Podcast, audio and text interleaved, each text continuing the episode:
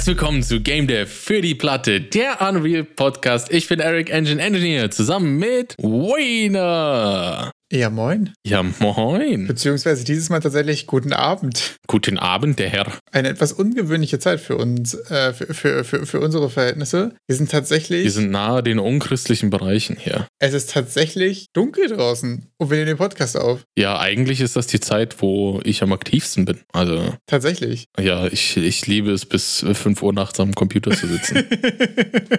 das hat sowas, sowas äh, Entspannendes einfach. Das ist aber auch wirklich gerade, das stimmt, äh, finde ich auch so abends, so wenn alles fertig ist, halt so diese, dieses Void einfach an Zeit, oder? Wo quasi gerade nichts mehr zu erledigen ist, du hast alle Mahlzeiten sind durch, alle Sachen ja, sind erledigt. Ich sagen, wenn dir keiner auf den Sack geht, dann kannst du endlich mal was machen. Ne? Das, äh, das ist schon wirklich häufig auch ein Zeitfenster, was sich ergibt, um irgendwas zu basteln und so weiter. Was war, was war bei dir los die Woche? Tja, äh, ich, äh bastel auch rum, aber eher umzugstechnische Sachen. Ich habe einen Ikea-Packschrank zusammengebaut. Das war los. Auch, auch stark. Was war denn bei dir so los? Ähm, tatsächlich auch gar nicht so viel, sehr viel gearbeitet. Ähm, an meinem aktuellen Projekt nicht so viel weitergearbeitet. Ich habe aber sehr viel mit, ähm, mit äh, GPT mich noch über das äh, Ability-System unterhalten und so weiter und habe mir da mal, äh, weil wir letzte Woche auch drüber gesprochen hatten, die Klassen und so weiter mal ausspucken lassen und musste sagen, das war schon wirklich ziemlich gut. Also ich habe es noch nicht äh, mit dem Aufwand gemacht, das quasi nochmal von dem, von dem AI-generierten sozusagen auch nochmal zu implementieren.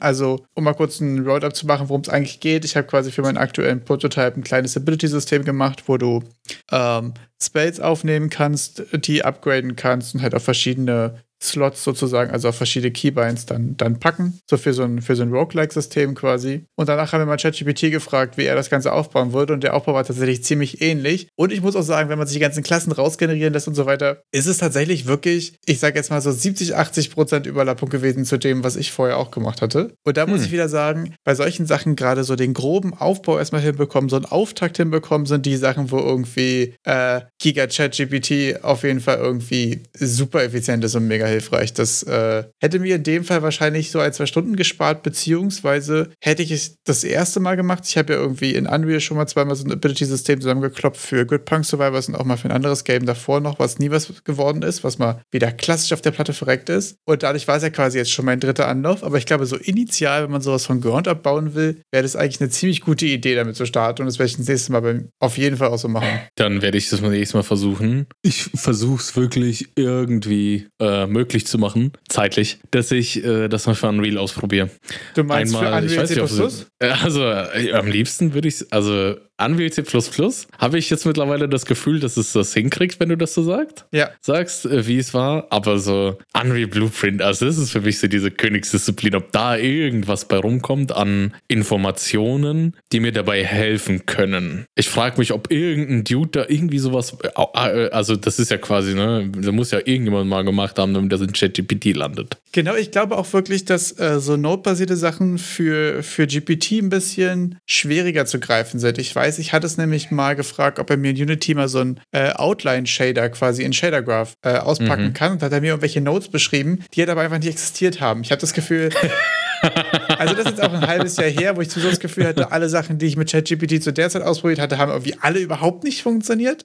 Ähm, deswegen merke ich auch so, dass man halt bei manchen Sachen ja sehr gut funktionieren würde. Ich wette, wenn ich sagen würde, okay, äh, spuck mir das mal in Shader Coding Language, HLS, HLSL oder so aus oder HLL, Mhm. Äh, HLS, High Language, warte mal was? HSL, oder? High, ja. High Level Shader Language? High Level, genau, High Level Shader Language, ja. HLSL. Und wieso? Ja. Genau, ich glaube, das würde besser funktionieren. Ich glaube, so mit Notes und so tut er sich schwer. Ich hätte jetzt auch den, den, den ganz soften Hot Take, äh, dass das wahrscheinlich mit Unreal C++ deutlich besser funktioniert. Ich weiß, ich habe mir so einen Basic Player Controller, so from scratch, so ohne den eingebauten Unreal Controller zu benutzen, äh, mal ausspucken lassen und das ging echt ganz gut. Also es war jetzt auch nicht super kompliziert, es war jetzt auch nur so ein, okay, schmeiß jetzt die Key-Bindings auf die Movement Component, die sowieso da ist. Also das sind ja auch bloß irgendwie so 20 ja. Zeilen. Aber das ging eigentlich wirklich gut. Also da. Dann werde ich das mal versuchen. Also ich hoffe, ich komme dazu. Das fände ich auf jeden Fall auch super interessant. Ich ähm, habe jetzt auch letztens überlegt, ähm, weil wir auch letzte Woche über ECS ges äh, gesprochen haben und ich meinte, dass es, wenn der Use Case da ist, ähm, halt der Impact schon ziemlich crazy ist, aber ich fand es jetzt erstmal halt so von der Zugänglichkeit und von dem Mehraufwand ziemlich heftig. Wäre das vielleicht die Option, ähm, um die Einstiegshürde bzw. den Umstieg einfacher zu machen? Bei mir ist aufgefallen so, mein größtes Problem wäre auch, wenn ich jetzt schon was gebaut habe, das jetzt nochmal ein ECS umzubauen, neu zu bauen, fände ich ja super ätzend. Aber vielleicht wäre hier das AI-Potenzial da, wenn ich sage, hier ist mein Scheiß, konvertiere mir das mal in ECS. Das wäre ein interessanter Test, das, ob er das äh, hinbekommt. Also, weil ich ja, weiß, von einer Sprache in eine andere funktioniert ziemlich gut bei vielen Sachen. Mhm. Ähm,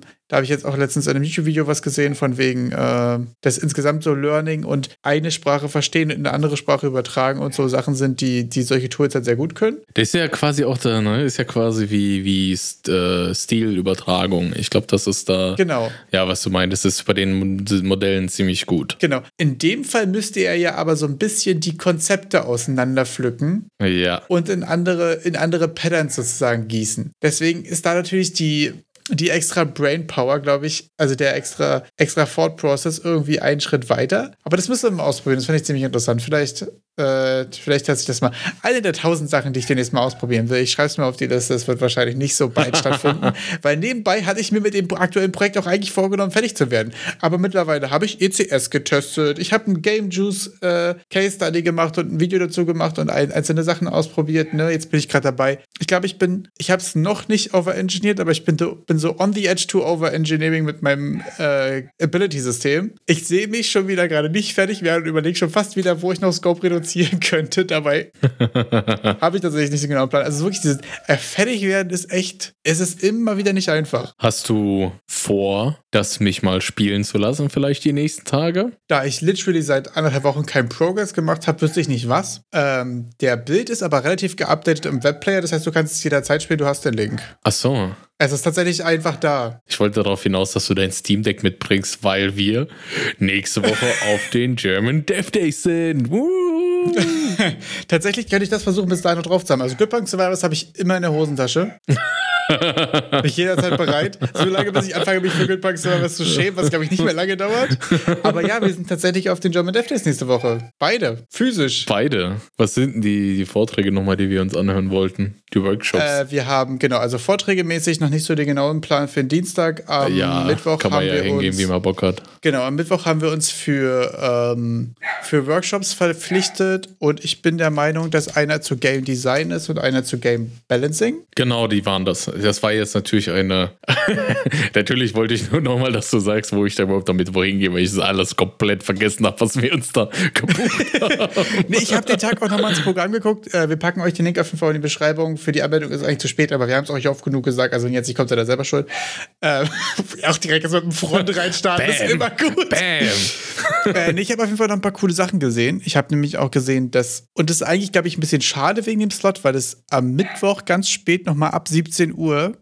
Ähm, finde ich nochmal, habe ich nochmal einen sehr interessanten Talks gefunden von, äh, von Matthew von Fish Labs. Ähm, der hatte nämlich einen Talk darüber gemacht, so wie Designrestriktionen durch Hardware-Restriktionen hervorgerufen werden. Den fand ich sehr interessant, weil das eine Sache ist, die gerade, finde ich, mit ECS und so irgendwie auch immer große Themen so. Also, wie viel Game Design kommt quasi von außen? Oder in dem Fall ist so Hardware die Frage. Mhm. Also, wie viel Hardware-Restriktionen haben Einfluss auf dein Game Design und wie bringt man das quasi in Einklang? Gerade mit größeren Teams. Du hast halt Art Departments, die wollen viel machen. Du hast Audio-Departments, die wollen alles in Stereo, Ultra High Quality, in der höchsten Fidelity überhaupt, aber das hat einen Sprachfall einfach 2 Gigabyte so. Und das sind ja immer Sachen, die durch Hardware-Limitierungen und so sich auch irgendwie widersprechen und so. Fand ich irgendwie sehr interesting. Auf jeden Fall noch ein paar coole Sachen insgesamt dabei. Wenn ihr Sachen habt, die euch mega interessieren, aber ihr seid leider nicht da, könnt ihr auch gerne Bescheid sagen. Vielleicht schaffen wir es, uns das anzuschauen im Sinne des Service-Podcasts. Dann gehen wir dahin als äh, Inkognito. Ich ziehe mir dann einen Mantel an und, äh, und so eine Brille mit so einer wo ich keinen darf. So nee,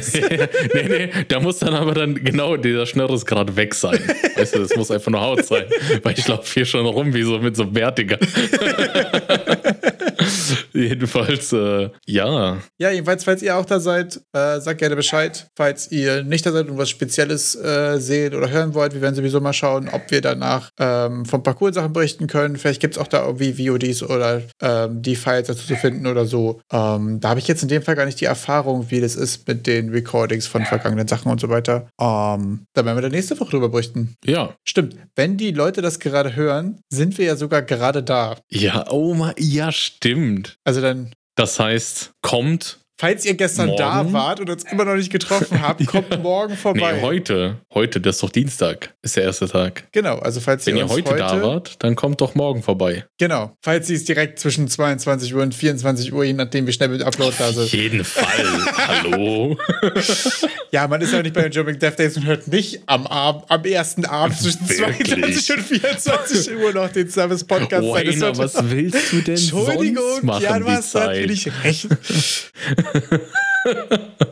Ich wette, oha, wir können dann den Podcast auf Dauerschleife laufen lassen.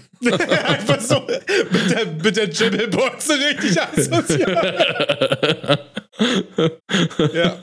Wir hätten, wir hätten mittlerweile mehr Podcast-Material, als ich glaube, die German Death Days lang sind. Das kann tatsächlich gut sein. Wir sind in Folge 55, was ich immer noch ein bisschen zu abgefahren finde, ehrlich gesagt. Also, weil Ich zitiere dich von vorhin. Das sind 54 Folgen mehr, als ich gedacht habe. Allem vorhin ist tatsächlich auch genau 13 Minuten her. Aber Damals. damals. Ja, ist abgefahren. Also, mir, ich hatte vorhin noch die Erkenntnis, das ist ja irgendwie das län- längste Projekt, was ich irgendwie sonst so, abgesehen von einfach arbeiten gehen, also ne, so im Private-Kontext Ja. und so, das längste Projekt überhaupt, was ich durchgezogen habe und so weiter, hätte ich auch nie gedacht. Und ähm, selbst wenn wir jetzt aufhören, wenn ich das nächste Projekt haben will, was ich genauso lang durchziehe, ist es ja voll lange. Also die Fallhöhe bis das nächste Mal das längste Projekt ever für mich. Ist irgendwie mittlerweile irgendwie ganz schön long. Es sind 55 Folgen, es sind 55 Wochen. Ist verrückt. Ja, das war wirklich verrückt. Und jetzt, wo du es so sagst, da bin ich schon fast traurig. Warum? Dass man wahrscheinlich, ja, stell dir mal vor, Hast du Angst, dass es Folge, die wir endet? rausbringen, ich habe Angst, dass es endet. Und wenn es nicht aufhört, äh, erzähle ich einfach vom Donnerstag-Stream.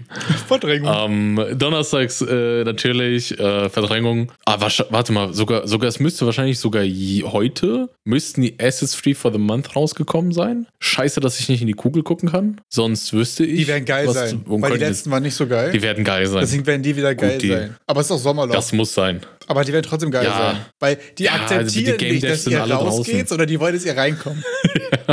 Nee, der geile Scheiß kommt doch immer im Winter. War jetzt bei Humble so. Jedenfalls im Donnerstag-Stream war, äh, wurde DLSS 3 vorgestellt.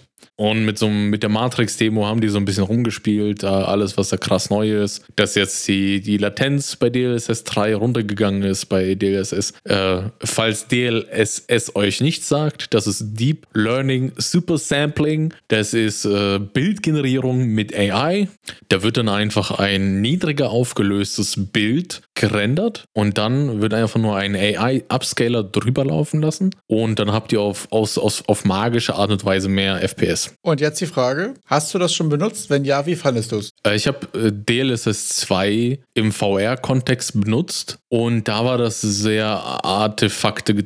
Da gab es halt viele Artefakte. Also es war so äh, DLSS klassisch so, das hat teilweise Probleme mit Licht und dann hast du da so ein Gekrissel an den Stellen. Weißt du, weil das so, so, so unruhig wird. Normalerweise, ne? Licht, Reflexion, das ist ja alles statisch, aber Ja. das fängt dann an, so bei, bei halbtransparenten Sachen halt so, ja, zu flackern und sowas. Und da war das jetzt kein, kein so geiler Use Case mit VR zumindest. Bei DLSS 2, ja, also viele Einschränkungen. Okay, also weil, aber DLS 3, äh, DLSS 3 ist jetzt äh, 4, 4000er Exclusive, ne? Genau, die machen da, also das ist natürlich auch ein Verkaufsargument. Genau, also das finde ich, also da können wir gleich mal separat drüber sprechen, aber dass einfach nur neue Software gerade die Restriktion ist für Hardware-Verkäufe, ne, weiß ich nicht. Nee, das Können ist wir- auch ungeil, ja. Können, können, wir mal drüber, können wir mal separat drüber sprechen. Aber ich muss dazu sagen, ich hatte erst ein Game, wo mir diese Option angeboten wurde und ich fand es insane.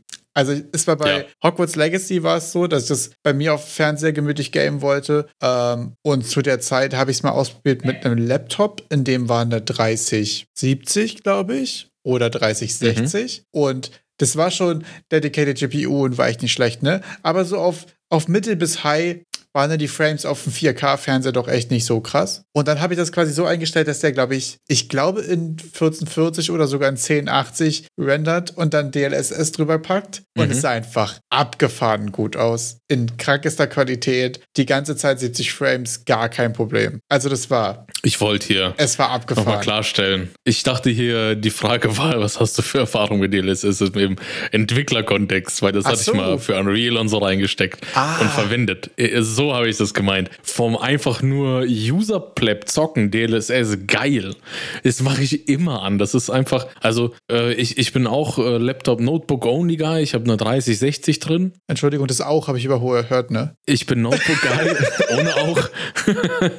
Und da habe ich ähm, äh, auch immer DLSS an, weil das auch einfach äh, Leistung spart in der Form, dass das Notebook nicht so den Lüfter anfängt aufzudrehen. Ja. Also ich habe eh nur 1080p Monitore und dann äh, mache ich einfach DLSS Quality Setting immer, weil das ist so, so quasi wie Free Frames so. Ja. Da kriegst du was geschenkt. Bei Quality, da hast du fast gar keine Einbußen. Einfach bei, bei ich sag mal, Flat zocken ist das alles entspannt, super cool. Aber ich habe halt selbst mal DLSS 2 in Unreal implementiert, also quasi das reingezogen und, und verwendet und dann halt für VR geguckt, auch im Work-Kontext. Und dann war das halt nicht so geil. Hm, Okay, das ist interessant. Aber jetzt, das ist natürlich jetzt eine sehr softe Überleitung, weil du gesagt hast, es sind, es sind Free Frames. Eigentlich finde ich, dass gerade so dieses Fidelity FX und auch DLSS voll das Potenzial dafür haben, ja eigentlich ältere Hardware dazu enablen, quasi auch neuere Titel zu spielen. Auch von wegen Nachhaltigkeit, längere Laufzeiten und so weiter. Und dann ist Nvidia so, nö. Boah.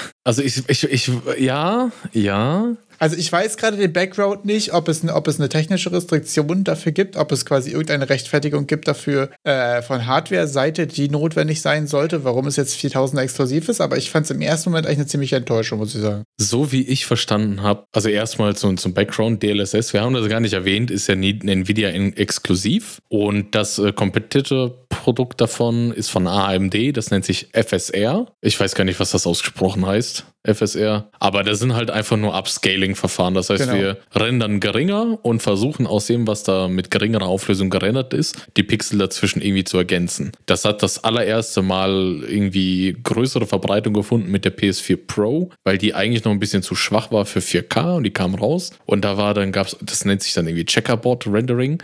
Da wird dann jeder zweite Pixel gerendert und dazwischen einfach nur interpoliert. Und ähm, ja, Nvidia verwendet halt neuronale Netze, um, also so, so sagen die das zumindest. Keine Ahnung, was da passiert in der Software. Something, kann something, Machine Learning Magic. Äh, Ist so, ist so. Also man kann das auch so gut. Also von der Idee her, ich kann ja ganz einfach äh, mir auf dem Computer 8K-Bilder rendern lassen und im gleichen Zuge dann die 3060p, also äh, 360p, also so, keine Ahnung, Kartoffelkamera-Qualität rendern lassen und dann dem neuronalen Netz sagen, okay, das stecke ich da rein und das soll rauskommen. Und das kann man so, so vom, vom Prinzip her ganz gut trainieren. Und ich glaube, Nvidia verwendet diese Raytracing Cores für die neuronalen Netze dafür, die diese RTX-Karten haben. Deshalb haben die zumindest gesagt, dass die älteren Nvidia-Karten erstmal überhaupt komplett außen vor sind, weil die diese Raytracing Cores nicht haben. Das hat ja erst mit der 20er-Serie angefangen, dass sie überhaupt RT-Cores hatten. Und da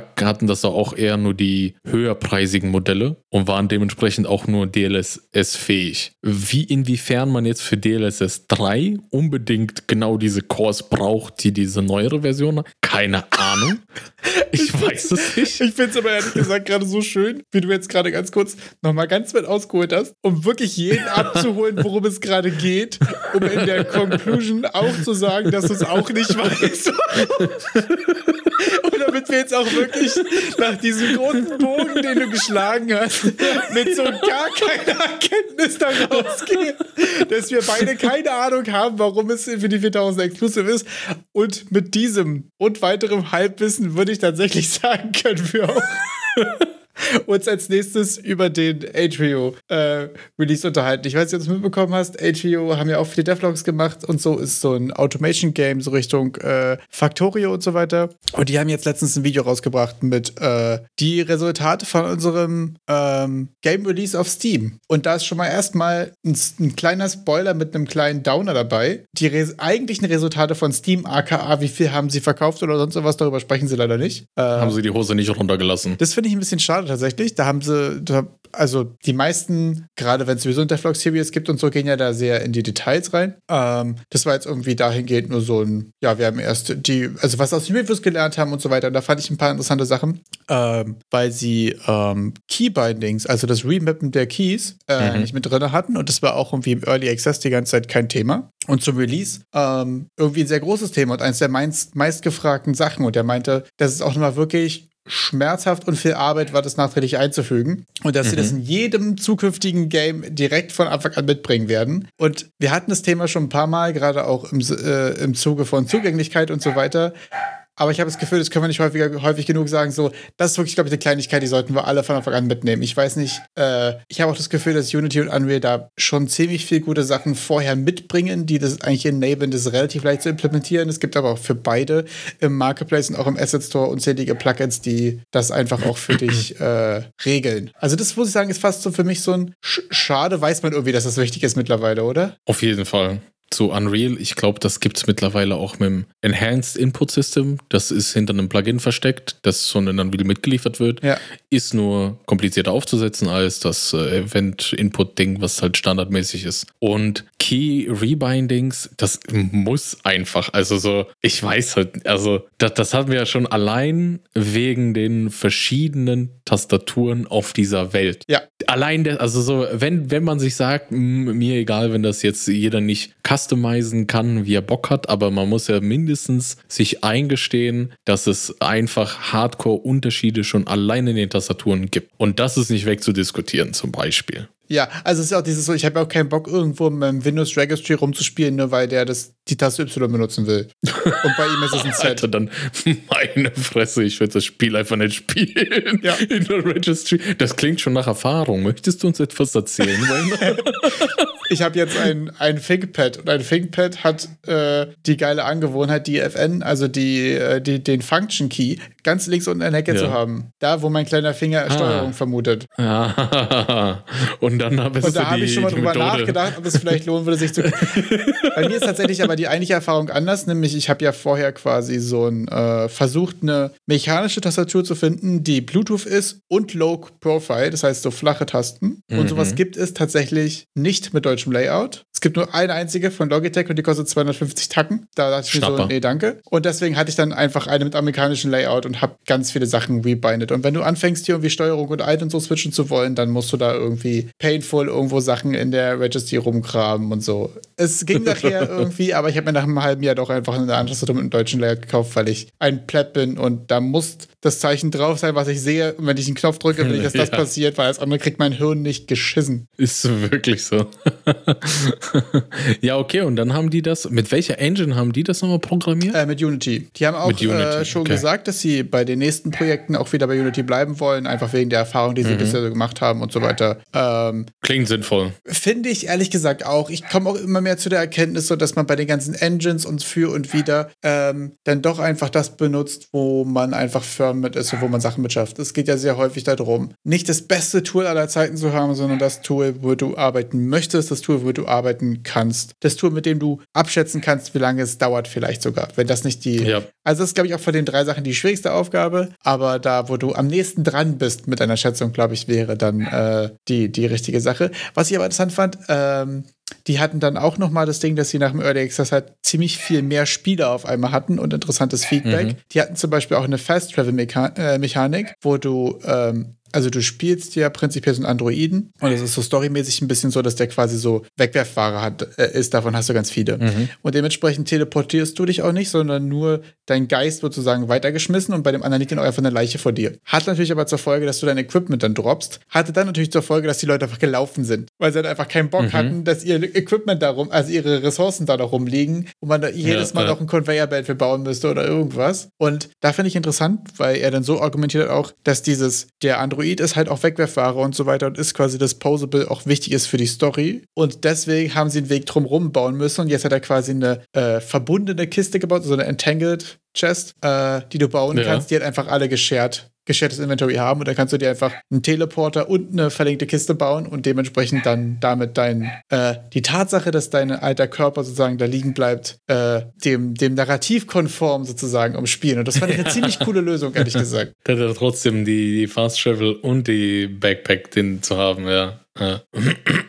Interessant, ja. Die, die größere Playerbase, äh, einfach mehr Feedback, ne? Ja, auch gerade viel, äh, viele Streamer und so, glaube ich. Ich habe auch häufig das Gefühl wirklich, ähm, dass die Leute, die Spiele releasen und so weiter, sehr viel über ihr Game lernen, ähm, wenn Leute das On-Stream spielen, die vorher nichts darüber wissen. Das ist halt einfach, ja. und das hatte ich ja auch bei Game Jams und so, auch das, äh, die Erkenntnis schon, dass das einfach das wertvollste Feedback ist. Wenn du jemand, der dir gegenüber quasi nicht die Verpflichtung hat, Spaß daran zu haben, so, also der dich am besten nur flüchtig kennt oder gar nicht kennt oder irgendwas, der da ganz ehrlich ist und es einfach spielt und du kannst sehen, wenn er frustig ist, du kannst sehen, wenn er Spaß hat und so und du kannst sehen, was er macht, ohne quasi von dir vorher irgendwas zu wissen oder so darüber. Das ist pures Gold an Feedback. Interessant auch, wenn dann die, äh, wenn dann 20 weitere, noch entferntere Menschen von dir oder noch mehr, das kannst du dann im Chat dazu kommentieren, so wie, ah, cool, schlecht, dies, das. Die sind ja dann noch ungehaltener in so einem Chat. Ja, richtig, genau das. Äh, das fand ich ziemlich interessant. Da hat auch, ich glaube, war es GMTK letztens ein Video darüber gemacht, so wie, äh, wie Valve äh, Portal gemacht hat, beziehungsweise allgemein äh, Games macht, dass so äh, deren Sequent Weapon hat er es genannt, hat einfach Playtests sind, ne? Dass es bei denen insgesamt total eine wow. Designkultur drin ist.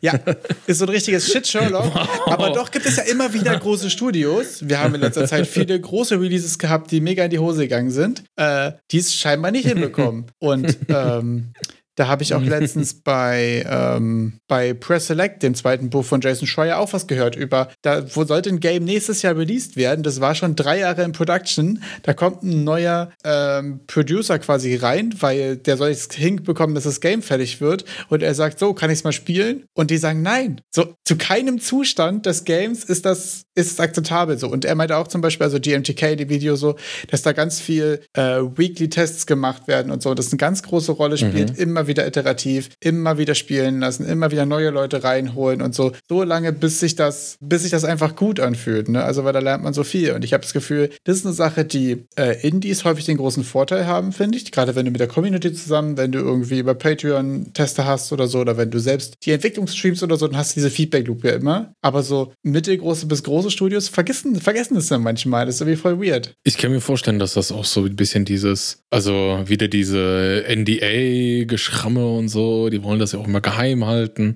Und wie willst du es denn viele Leute testen lassen, wenn, wenn du das dann in dieser Form immer so, ja, durchziehst? Also wie, wie schnell, Leute, geht auf INAT, versucht mal bei irgendeinem Projekt irgendwie teilzunehmen. ist die, die uh, Time to NDA ist im Schnitt drei Messages. Hi, ich bin Erik, was macht ihr so? Ja, hier erstmal NDA unterschreiben und dann geht's weiter. okay, und wir beide haben jetzt ja schon mit einigen Leuten aus Reddit Any the Team und einigen Projekten und so gesprochen. Auch ich persönlich an ein paar schon mitgearbeitet. Und jetzt habe ich die eine Million Dollar Frage, die ist sehr provokativ, weil ich aber auch die Antwort schon kenne. Hast du jemals ein NDA unterschrieben und danach einen Prototype spielen können? Nein. aber es ist halt, es ist daran gescheitert, dass ich nie ein NDA unterschrieben ah, okay. habe. Weil ich glaube, ein Prototype wäre da eh nicht gekommen. ich habe mir tatsächlich nämlich mal zwischendurch, das war letztes Jahr, als ich ähm, die, äh, die ersten Game Jam-Projekte mit Unreal gemacht hatte und dann eigentlich auf einem größeren Projekt äh, auf der Suche war. Es war genau vor einem Jahr. Es war letztes Jahr so im Januar, Februar. Sogar ein bisschen länger, egal. Genau ein Jahr. Ja, genau. Ja. Sagen wir mal plus minus ein paar Monate, wie es mal kurz entgangen des Juni ist. Lass mir das. Ähm, dass die Leute gesagt haben, hier, aber erst eine NDA. Und dann habe ich gesagt, aber nur wenn ihr einen Prototype habt. Und ich habe mhm. und die haben auch mal gesagt, so, ja, haben wir nicht. Ich so, dann brauchen wir keine NDA. Worüber? Ja, wofür über, denn NDA? Über ein Dokument, ja. über eine Idee, so, ja, mach keinen. Aber das ist ja auch gar nicht böse gemeint, sondern ich habe auch den Leuten versucht zu erklären, so, ich meine es ja nicht böse, ich will jetzt irgendwie ja nicht bloßstellen oder assi sein oder so, sondern es ist einfach so ein, ja. Das lohnt sich doch nicht. Also, dann haben sie sich schon Sorgen über eine NDA gemacht, statt ein Prototype zu bauen. Das ist auf jeden Fall, also, ich habe auch noch nichts fertig bekommen. Weißt du? Deswegen kann ich mich auch nicht so weit aus dem Fenster lehnen. Aber mit dem, was ich bisher herausgefunden habe, habe ich die Theorie, dass das nicht der Weg ist, fertig zu werden. Um es mal hey. so vorsichtig wie möglich zu formulieren, weil ich halt eben auch noch nichts geschissen bekommen habe, klar. Aber. ja gut, also man muss ja nichts geschissen kriegen, um sagen zu können, das ist ein falscher Weg, weil man hat den ja vielleicht selber mal eingeschlagen oder so. ja, das stimmt, aber trotzdem finde ich es auch mal schwierig so, das natürlich auch ähm, nicht so richtig fair, immer ein Argument auf die Person zu beziehen, die es gesagt hat. So, das hat ja mit dem Argument nichts zu tun. Trotzdem finde ich das auch immer so ein bisschen, äh, gerade auch an so manchen YouTube-Content so, wenn Leute da so sehr extrem unterwegs sind und sagen, das ist scheiße und das musst du anders machen und der kann gar nichts. Und dann guckt man so, okay, wie viele Games hast du schon rausgebracht, Bro? Also, weil ich mir selbst diese Frage stelle, glaube ich, bin ich da selbst bei mir auch immer so kritisch, dass ich da nicht so auf die Kacke hauen will. Aber ähm, ich habe das Gefühl, erst ein Prototype, dann eine NDA, oder? Ich glaube, die Regel könnte man schon auch Sagen wir. Ja, doch, doch, doch. Okay. Also sagen wir mal so. NDAs early im, im Process sind ein schlechtes Zeichen. Wie, wie hältst du es dafür? Sind schon mal ein Faktor, der, äh, den, der dem Spiel nicht zuträgt. Ist es? Ist das der dritte Punkt in dem, äh, in dem Dreieck der Projekte für die Platte? Premature Optimization, Premature Abstraction und Premature NDA? das sind so die, die, die drei Sargnägel quasi, die das Ding ganz zumachen.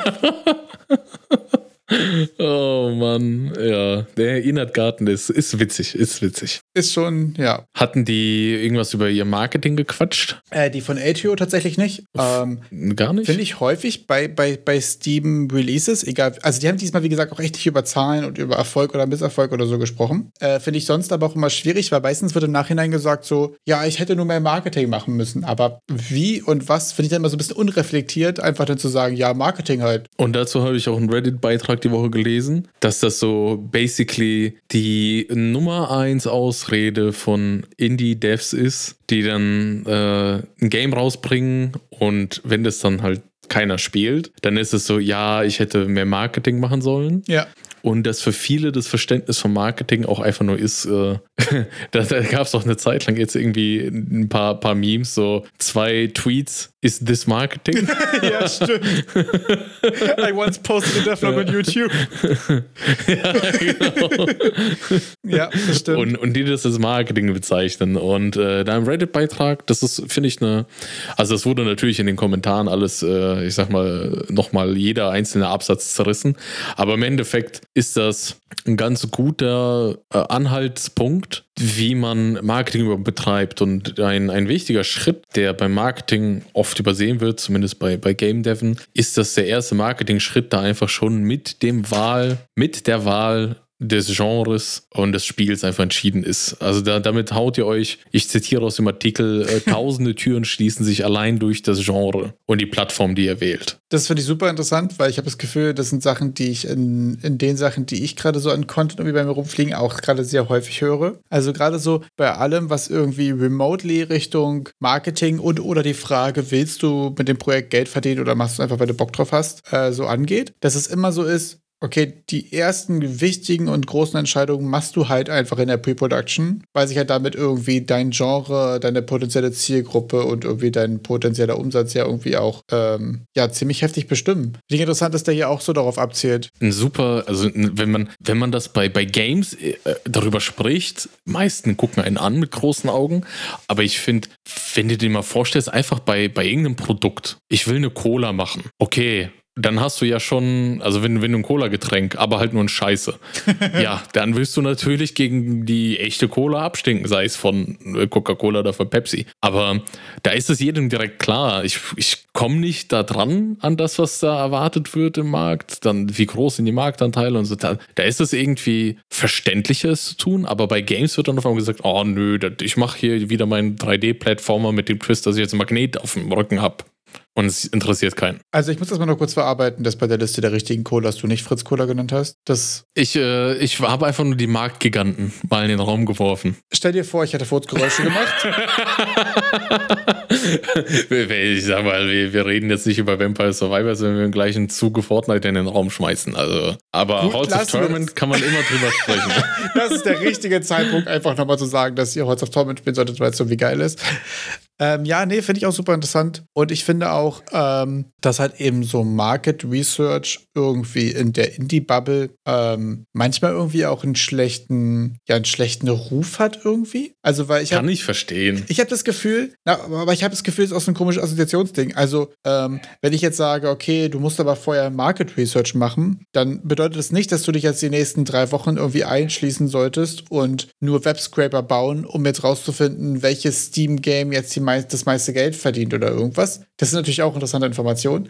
Aber Market mhm. Research geht ja auch darum, eben genau die ganzen verschiedenen Coders zu testen, zu gucken, was macht wer wie, was macht wer gut, was macht wer kacke und so weiter. Weil ich habe auch das Gefühl, wenn du, und so geht es mir jedenfalls mit meinen Prototypes gerade immer, wenn ich ein gutes Top-Down-Roguelike machen will, dann bringt es mir nichts, wenn ich den ganzen Tag Racing-Games spiele. Und es geht ja auch darum zu gucken, was gibt es für Games, was machen die, was machen die unterschiedlich, was sind die Zielgruppen, was haben die für Ähnlichkeiten und so. Und das ist ja der produktive Weg. Und das ist jetzt nicht Market Research im Sinne von, ich habe jetzt hier einen Anzug an und gucke nur auf Zahlen, sondern ich beschäftige mich einfach irgendwie mit der Umgebung, in die ich gerne rein möchte, ja eigentlich. Also. Aber da hast du ja, da gehst du schon mit der Prämisse rein, dass du dein Roguelite, Roguelike machen willst. Aber ich wollte mit dem Vergleich eher darauf gehen, Leute, lasst es sein, euch eben noch eine Cola auszudenken, weil Fritz Cola ist eh die beste. Und versucht's doch mit einem Heidelbeer äh, Avocado-Mischgetränk. Ach so. Habe ich noch nie getrunken. Ja, vielleicht ist das diese Marktlücke, die noch nicht geschlossen ist.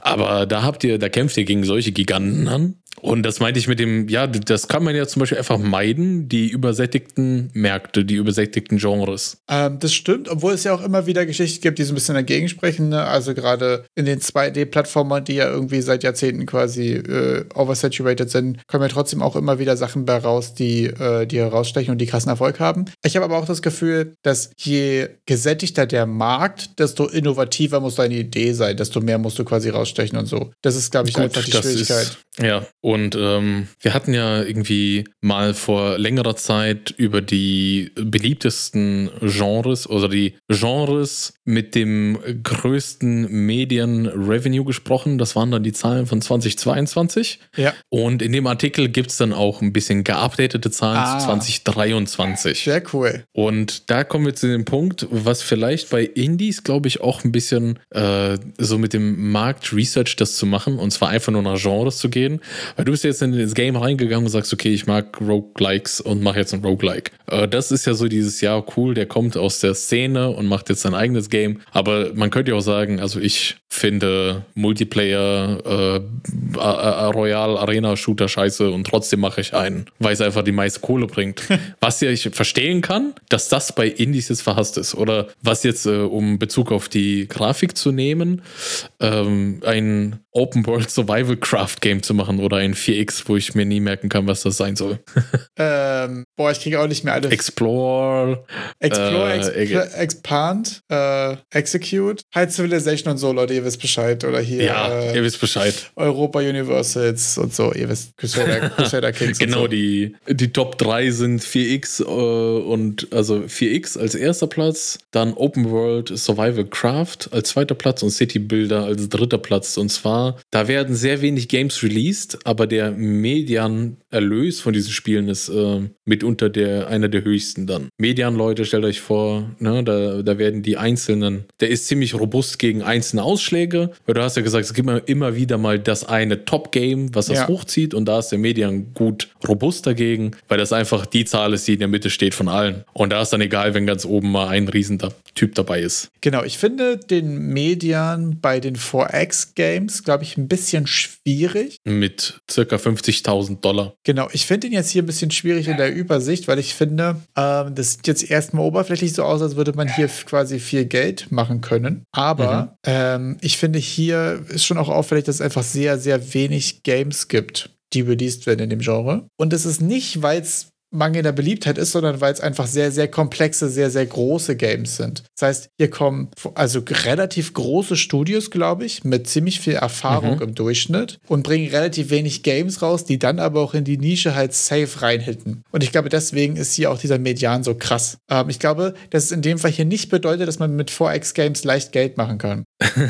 ja, äh, okay, ist es vielleicht nicht leicht. Ich würde dir auch zustimmen bei Open World Survival Craft Games, dass das, also ne, Open World Survival und Crafting, also da hast du alle Checkboxen äh, angetickt. Aber man sieht auch, dass mit 2D-Plattformern es echt sauschwer ist, irgendwas zu machen. Das stimmt. Also da kann man auf jeden Fall drüber sprechen. Die rechte Seite davon ist schon ziemlich, ziemlich, ziemlich desaströs. Hier muss man halt sagen, bei den Arcade- und 2D-Plattformern und auch bei den Horror- und Visual Novel Games sind halt, glaube ich, aber auch sehr viele Erstlingswerke von einzelnen Leuten dabei, die halt 100 ja. Euro auf Steam bezahlt haben, um dann 8 Euro einzunehmen. Ja. Was auch überhaupt nicht schlimm ist und so, aber was natürlich in dieser Statistik dann hier äh, desaströs aussieht. Was mich jetzt voll interessieren würde, ist, ja. ähm, wenn man, aber das weiß man halt eben nicht und deswegen haben wir ja auch die Indie Solo Game, äh, Indie Solo Legends äh, Curator List ange, ange, angefangen, die ich lange nicht mehr erweitert habe, aber die wir mal reinpacken können, wo ich mal wieder demnächst ein paar neue Leute noch hinzufügen muss. Weil mich hier sehr interessieren würde, ähm, was ist der Medien Revenue versus Medien äh, Entwicklungszeit? Weil ich hm. das Gefühl habe, dass hier die Games auf der rechten Seite auch schon auffällig geringere Entwicklungszeit gibt und deswegen gibt es natürlich mehr davon und deswegen gibt es natürlich auch einen deutlich beschisseneren Medien Revenue. Aber auch genau deshalb, weil es so viele gibt, ist es schwerer entdeckt zu werden. Oder ohne irgendwie Marketingmaßnahmen dann zu betreiben, die einfach deine äh, Findbarkeit erhöhen, ja. ist es schwerer aus der Masse rauszustechen, weil es einfach so viele gibt, die vielleicht irgendwas ähnliches machen, was du tust. Ja, das stimmt natürlich. Also weil in der Masse von 2D-Plattformern gibt es natürlich auch noch eine gute Portion von welchen, wo halt viel Entwicklungszeit reingeflossen ist, wo sich wirklich ja. was dabei gedacht wurde und so. Und das ist natürlich das große Risiko, weil aus denen, also wenn du quasi den, die Asset Flips und die Erstlingswerke und so einfach raus, erstmal raussortierst sozusagen, dann sind, glaube ich, immer noch sehr viele sehr gute Games dabei übrig und daraus zu stechen hast du natürlich recht, ja. das ist schon sehr schwer. Das heißt, ich meine, dann ist ja immer die Frage, wieso sollte ich nicht einfach Mario anmachen und Super Mario spielen? Ja, genau. Also das ist ein bisschen ja. das äh, bei allem die Frage. Aber jetzt ist die Frage, was wäre dein Take nur aufgrund von dieser Statistik jetzt, unabhängig von den Sachen, die du ja. kannst, die du machen willst und so weiter. Wenn du jetzt sagst, mhm. purely money driven, sagen wir es wie es ist. Welches Genre mhm. würdest du aufgrund von dieser Statistik hier nehmen? Ähm, City Builder oder Management. Ah, okay. Sehr interessant. Warum? Ja, vielleicht vielleicht, ähm, also bei, ich kann mir einfach nur vorstellen, dass man äh, City Builder relativ gut machen kann dass du, dass dort das Komplexeste sind, die Systeme zu machen, aber du dann trotzdem mit geringerer, äh, mit geringerem Aufwand grafisch nicht so viel liefern musst äh, und dir halt mehr Gedanken machen kannst über Systeme. Also Open oder vielleicht mal wieso ich kein Open World Survival Crafting Game mache, ist einfach Open World viel Zeit, Crafting viel Zeit, da ein geiles System zu machen. Open World ist halt, wenn du die halt wirklich offen machen willst und schön machen willst, das schaffst du nicht. 4x, ich kann mir gerade nicht voll. Ich habe Civilization gespielt und ähm, ich, ich glaube, das ist noch mal noch komplexer als ein City Builder. Also man ja. könnte vielleicht den City Builder irgendwann dann erweitern und ich finde halt auch die Trennschärfe zwischen City Builder und Management ist nicht mehr so groß. Also ob du jetzt eine City managst oder das irgendwie der Game Dev Tycoon, das Spiel habe ich auf dem iPad, ist, dann ja. kann ich mir vorstellen, dass das gut zu machen ist. Ja, Colony Sim. Also ich finde es interessant, dass das alles solche Simulationsstrategiespiele sind, die die vorderen Plätze belegen. Weiß nicht, was man dann daraus ziehen kann. Vielleicht ist dort auch einfach die Aufteilung in Genres feiner, als jetzt einfach nur plump zu sagen, da ist jetzt zum Beispiel dieser eine Balken, der heißt einfach nur Horror. Ja. Und ich kenne mich mit diesen ganzen Games vorne nicht aus. Das wäre für mich nur ein Balkenstrategie gewesen, ja. Also ja.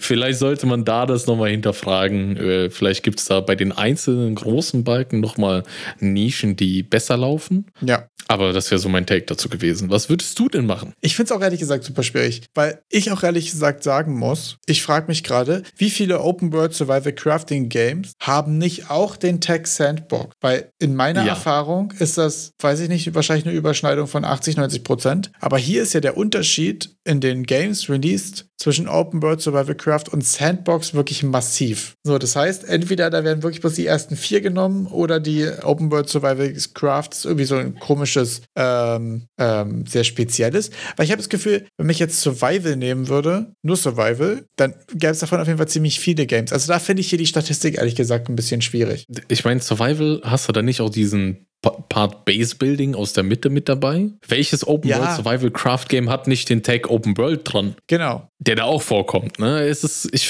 jetzt, je mehr wir uns darüber unterhalten, desto fragwürdiger finde ich jetzt auch die Aufteilung. Genau, also 2D-Plattform ist ja, glaube ich, da auch mit Absicht einfach sehr allgemein zum Beispiel. Ja. Wenn du da jetzt, ja. äh, und du siehst ja auch schon, sobald du Metroidvania nimmst, was ein bisschen spezieller ist, wird es quasi besser ja. in dem Dings, weil du halt äh, die, die Games, die einfach nur mit 2D-Plattformen released werden, wahrscheinlich und nicht so viele Sachen haben oder sehr Special Interest sind oder so, dann schon da rausfliegen. Ähm, weil im ersten Moment dachte ich mir, so Open World Survival Craft ist eigentlich nicht ja. so krass kompliziert. Also das große Problem ist, ähm, alles, was so Multiplayer und Base Building und Persistenz und so weiter angeht. Aber da muss mhm. man ja auch nicht zu komplex gehen. Man kann es ja auch einfach irgendwie 2D machen oder so. Ich glaube, da könnte man noch ganz gute Sachen machen. Ähm, was ich das Gefühl habe, ist, dass man aus den ganzen Simulationsdingern immer ganz geil ähm, alleine aus, wenn ich jetzt wirklich versuchen würde, einfach irgendwie Geld zu machen, wenn man einfach sich ein Simulationsgenre nimmt und Cozy draufschmeißt. Wenn man dann einfach ein, chill ein chilliges Game draus macht. So wie, okay, hier so Base Building, aber dann irgendwie auf Cozy. So chillige ja. Mucke und ein bisschen in Bunt und so. so. Also auf so Entspannungsgame. Cozy Train Simulator. Genau, genau, solche Sachen. Ich habe das Gefühl,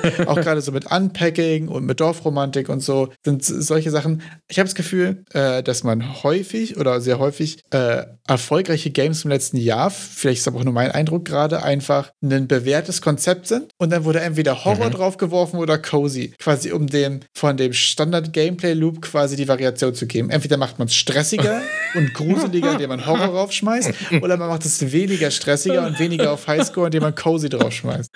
Jetzt habe ich, jetzt hast du mir was in den Kopf gesetzt mit äh, Horror-Unpacking, Alter. Ja!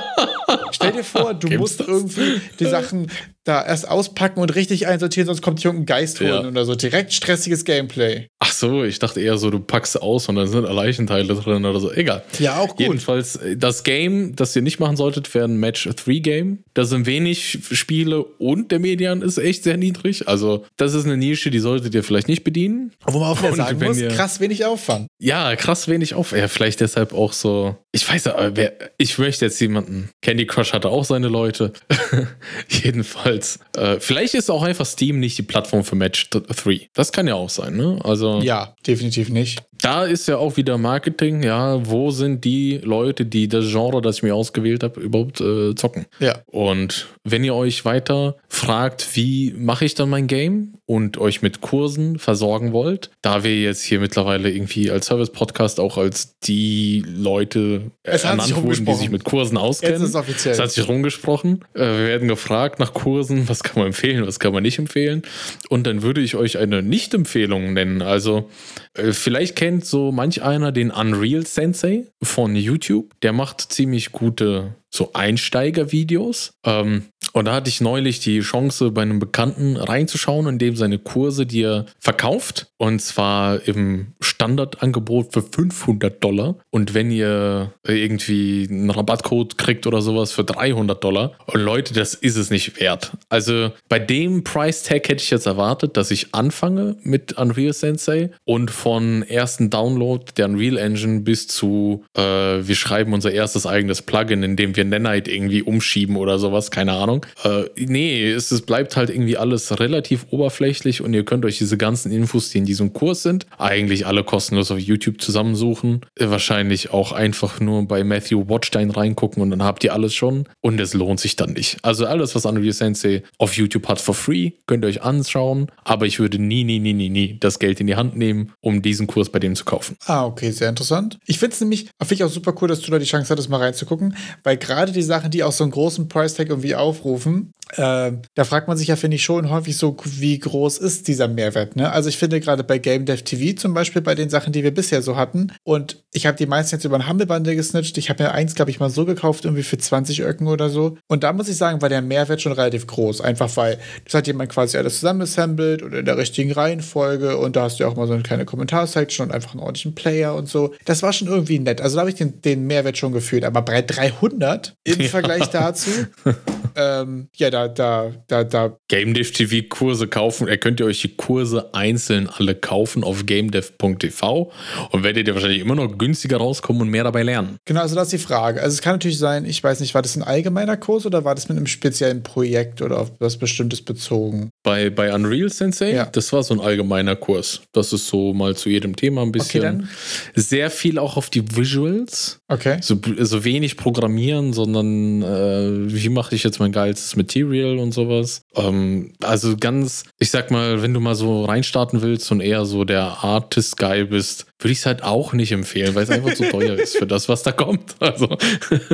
Ja, das ist wirklich schade, ja. Aber was ich eigentlich gerade sagen wollte, ist, manchmal gibt es ja auch so Sachen, ähm, wo der Mehrwert ja auch da drin ist, dass du dann quasi ein Projekt hast, woran du weiterarbeiten kannst oder so. Ich weiß bei, ich glaube, es war Ryan Laley, oder? Der den C äh, Battle Royale Multiplayer-Dings quasi gemacht hat. Äh, muss ich mal raussuchen, welcher YouTuber es genau war bei Unreal. Ähm, und da muss ich sagen, fand ich den Kurs ich glaube, der war auch relativ teuer. Muss ich aber erstmal nachschlagen. Aber jedenfalls war da, da war es ja zum Beispiel auch so, da hast du da am Ende halt einfach in C mit Multiplayer einen Battle Royale-Prototypen, auf dem du ja dann iterieren kannst. Also da hast du mhm. den Lehrwer Lernwert und das, was dabei rauskommt. Und das ist dann, glaube ich, auch nochmal eine andere Rechnung, wenn es so für spezielle ich glaub, Projekte. Ich glaube, bei Unreal Sensei hast du dann vielleicht am Ende, so wie im YouTube-Kurs, eine hübsche Szene da stehen, die aber ist, äh, ja, also wie gesagt, ich hatte Gut jetzt nicht äh, so viel Zeit da, da reinzuschauen, ja. dass ich mir das alles ganz genau ansehe, was da passiert, aber allein schon von den Topics und wo ich dann die Videos reingeklickt habe, ähm, ich würde es echt, echt nicht empfehlen. Lasst euer Geld bei Game Dev TV, wartet auf den nächsten Humble Bundle, der kommt sicher und dann könnt ihr euch da alle alle relevanten Kurse bestimmt für, für vier Döner schnappen. vier, vier Döner für den besseren Kurs, definitiv Kandidat für, für Folgentitel. Das, äh Weil Leute, das, das sind fast 100 Döner. 100 Döner an den Unreal Sensei. Das ist nee. schon, das ist schon hm. wirklich verrückt, ja. Was ich noch mega verrückt fand und was ich vor allen Dingen auch einfach eine richtig, richtig gute Game Design Twist und Idee finde. Ich habe heute irgendwie sehr viele irgendwie so kleine, kleine Devlogs-Dings-Stories dabei. Ich habe die Woche irgendwie einfach super viel Devlogs ja, äh, nebenbei gucken, weil einfach so man viel merkt, dass du die Woche prokrastiniert hast. nee, man merkt, dass ich einfach die Woche so nach der Arbeit zu sehr am Arsch war, um zu basteln und deswegen einfach ja, YouTube ja. gegammelt habe. ähm, Mrs. hat äh, ein neues Game gemacht, beziehungsweise ein Game Jam Game erstmal. Und funny, dass er wieder quasi sagt, okay, ich hatte irgendwie eine Idee, ich habe mit dem Artist zusammen erstmal ein Game Jam gemacht quasi, gucke, dass da ein Prototyp rauskommt, der Bock macht und jetzt machen sie, glaube ich, auch wieder ein Game da draus. Und was ich aber cool fand, ist, das ist so ein Top-Down-Survival-Ding wieder, wieder mit, einer, einem komischen Steuerungspattern, also ihr könnt euch das Video auf jeden Fall mal in Ruhe angucken. Aber das Witzige ist, dass du am Anfang quasi in so einem Gebäude bist und es gibt irgendwie sechs oder vier oder so Aufzüge, verschiedene und ähm, die sind halt einfach alle offen. Du gehst in einen Aufzug rein, erledigst da alles, kommst zurück und danach ist dieser Aufzug geschlossen. Das heißt, du hast diese Räume, die du abarbeitest. Und er wollte aber trotzdem, dass es immer in derselben äh, Reihenfolge abläuft, aber dass sozusagen die Illusion ist, dass du dir den Weg aussuchen kannst in der Reihenfolge, die du es machst. Und deswegen gibt es quasi vier oder sechs, weiß ich gar nicht mehr, ich glaube vier verschiedene Aufzüge, aber egal in mhm. welchen du reingehst, du landest immer in demselben Level. Und wenn du fertig ah. bist, gehst du wieder zurück und lässt die Tür zu, dann nimmst du halt einen von den anderen drei, die übrig geblieben sind und kommst aber immer ins zweite Level. und das fand ich irgendwie mega, so einen mega witzigen kleinen Twist für so ein Jam-Game. Quasi die Illusion ja. davon, dass es nicht linear ja. ist. Dabei schmeißt es sich aber einfach ganz dreist immer dasselbe Level. ich finde es witzig, dass er genau die Lösung gefunden hat, die auch bei vielen AAA-Games gemacht wird, und zwar mit meaningless choices. Ja, genau das. Aber ich finde in dem Fall ja relativ subtil. Ne? Ich habe, sonst muss ich ja. sagen, regt mich ja nichts mehr auf, als wenn ein Spiel beginnt, ich krieg so eine Story, oh nein, hier passiert was Schlimmes, willst du uns helfen? Und dann kriegt er tatsächlich eine Dialogoption. Und entweder sind beide basically ja oder wenn ich Nein drücke, passiert einfach nichts, so lange, bis ich irgendwann Ja drücke. Und das, boah, das macht mich sauer, wenn man dir, wenn man dir die, so diese Sinnlosigkeit auch noch so ins Gesicht drückt, weißt du? Aber bei dem ist das so ganz subtil, dass du denkst, ist das wirklich oh. nicht linear, diesem kleinen Jam-Game? Ja. Hat er das echt? Dann nochmal vielleicht zocken. Hat er das echt gemacht? Sind die Level austauschbar? Ja.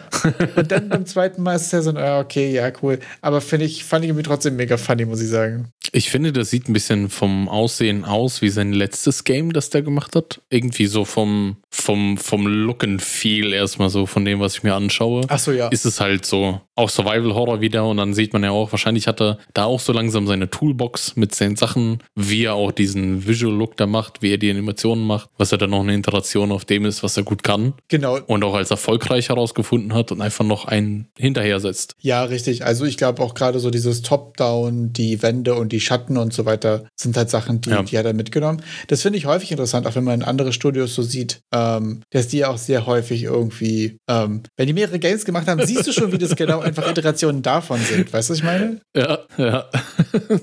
Und dann weiß man auch ganz genau, wieso Redfall gefloppt ist. Weil es so überhaupt nicht in die Arcade Studios reinpasst.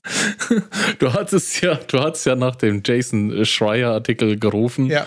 Und den hat dann der, der Simon uns natürlich direkt geliefert zu Redfall und wie, wieso das so gefloppt ist oder wieso es ein so schlechtes Spiel wurde. Und zwar seit 2018 war das in Entwicklung, wurde bei Arcane entwickelt und wir kennen Arcane von Games wie Dishonored oder Prey, also so Systemic Immersive Sims. Immersive Sims. Ja. Und ähm, die wurden von, also so Kurzzusammenfassung, Management hat gesagt, mach ein Game, was Looter-Shooter ist, was Geld bringt. Nach Und dem sie haben nicht auf die Statistik geguckt, um zu sehen, dass es vor X-Games gewesen wären, Leute. Absolut vor X-Games.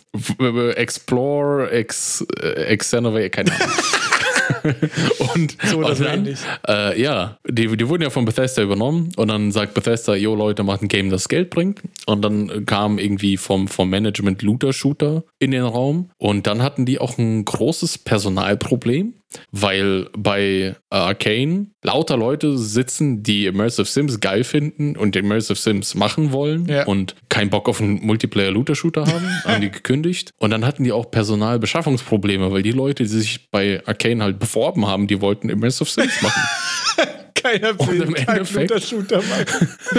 ja, im Endeffekt war es dann echt so, dass die Leute, die das Game gemacht haben, das Game scheiße finden, äh, das Genre denen nicht gefallen hat und ich meine, äh, irgendeiner hätte im Interview mit Jason Schreier sogar gesagt, dass sie bis zum Ende gehofft haben, dass es gecancelt wird. Abgefahren. Aber was ist es gerade mit Looter-Shootern? Warum gehen die alle so in die Pants, oder? Also, die Anthem waren, war ja auch ich weiß nicht. g- Glorious Fail. Weil vielleicht steht, vielleicht ist es genau das, dass bei Looter-Shooter die meisten C-Suit-Levels denken, einfach nur Cash in den Augen sehen, Ja. aber da keiner halt irgendwie das, also ich weiß nicht, ob man jetzt so, Destiny war ja so ein richtiger Erfolg, Weil das ist auch, glaube ich, Und mehr ein sonst? MMO als ein Looter-Shooter. ist es, oder was wäre denn so ein klassischer Looter-Shooter? Äh, ich, Mit Monetarisierung und sowas, ne? genau, ich hätte jetzt äh, Standard-Looter-Shooter ist, glaube ich, äh, Borderlands ist, glaube ich, der berühmteste Genrevertreter, hätte ich jetzt gesagt. Dann Aber haben die irgendwelche Monetarisierungsmodelle, Nee, die, die, so richtig quasi, du greifen? kaufst, du spielst und dann hast du alles, glaube ich. Ähm, ich glaube, The Division ist auch irgendwie so an der Schwelle zwischen Looten, Shooten und MMO.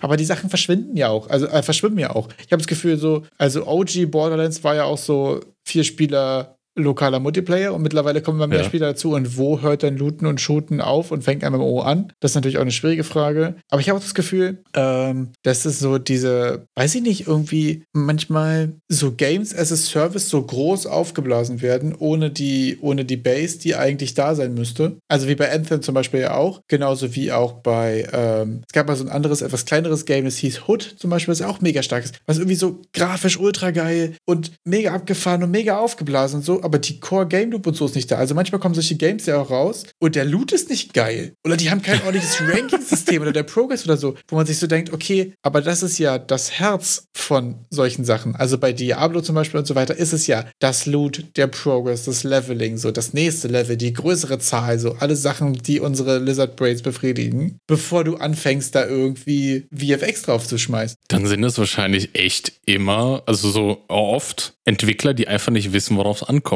Also Ich habe eher auch das Gefühl, dass da manchmal. da wird nicht getestet. Da wird nichts, ne? Das kann ich mir gut vorstellen, dass die immer denken, da wird irgendwann noch die Magic stattfinden. Und ich glaube, das war in dem Artikel ja auch zwischendurch die Rede davon, dass da Ach, stimmt, die ja. Executives immer noch gesagt haben, die Arcane Magic wird zuschlagen.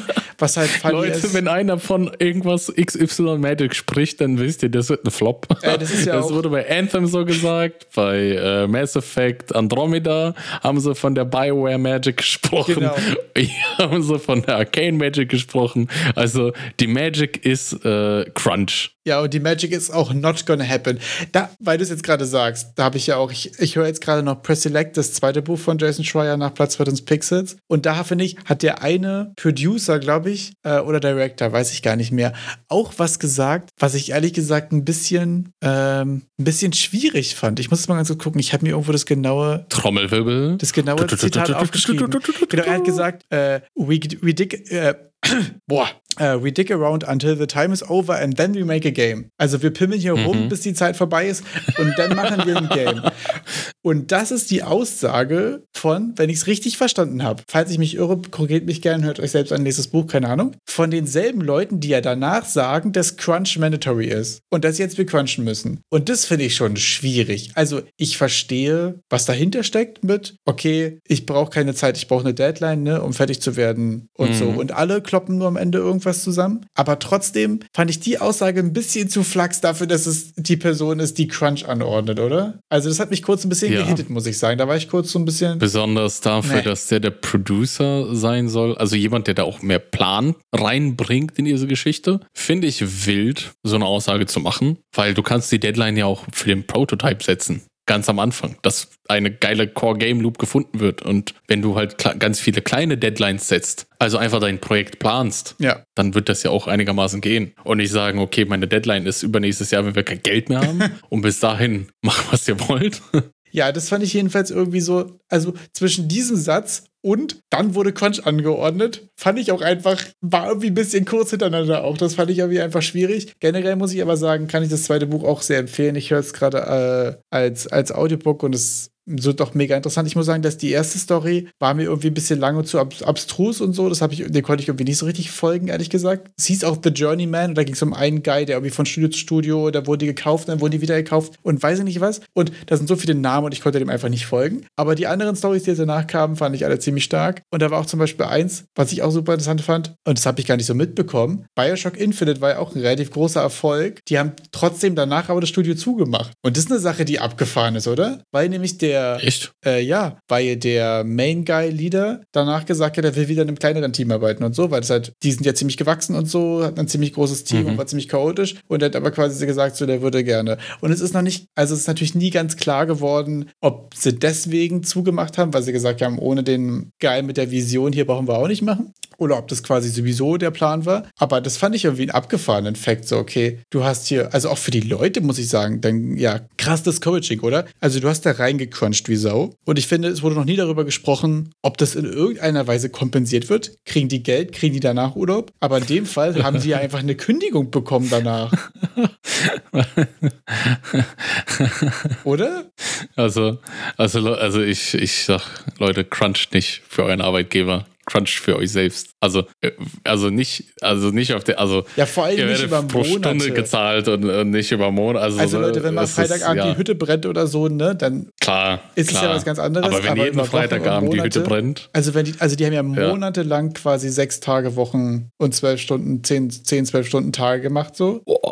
Boah, das tut so, das, das zu hören tut so weh. Und da dann, hat er auf jeden Fall mit dem Move hat er den ganzen Belegschaft eine Lehre erteilt. Und dann quasi noch ein paar DLCs raus rauszuschmeißen und dann alle raus, also dann das Ding einfach zuzumachen so. Also wie gesagt, ich weiß wirklich Und dann nicht. habt ihr alle, ihr habt alle Bioshock Infinite im Portfolio stehen. Leute, das habt ihr euer Portfolio gemacht. ja, die, die klassische die Team-Aussage auch immer so, ja, es ist für dein Portfolio. Ähm, was wollte ich gerade sagen?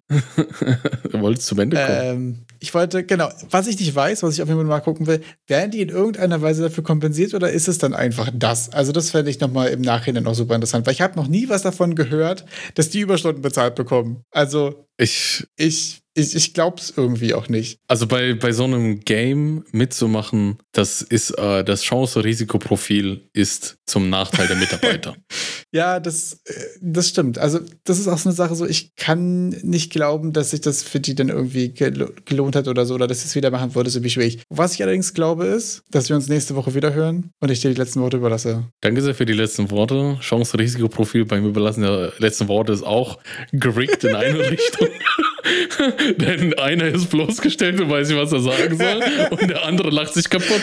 Damit wünsche ich euch eine schöne Woche. Ciao.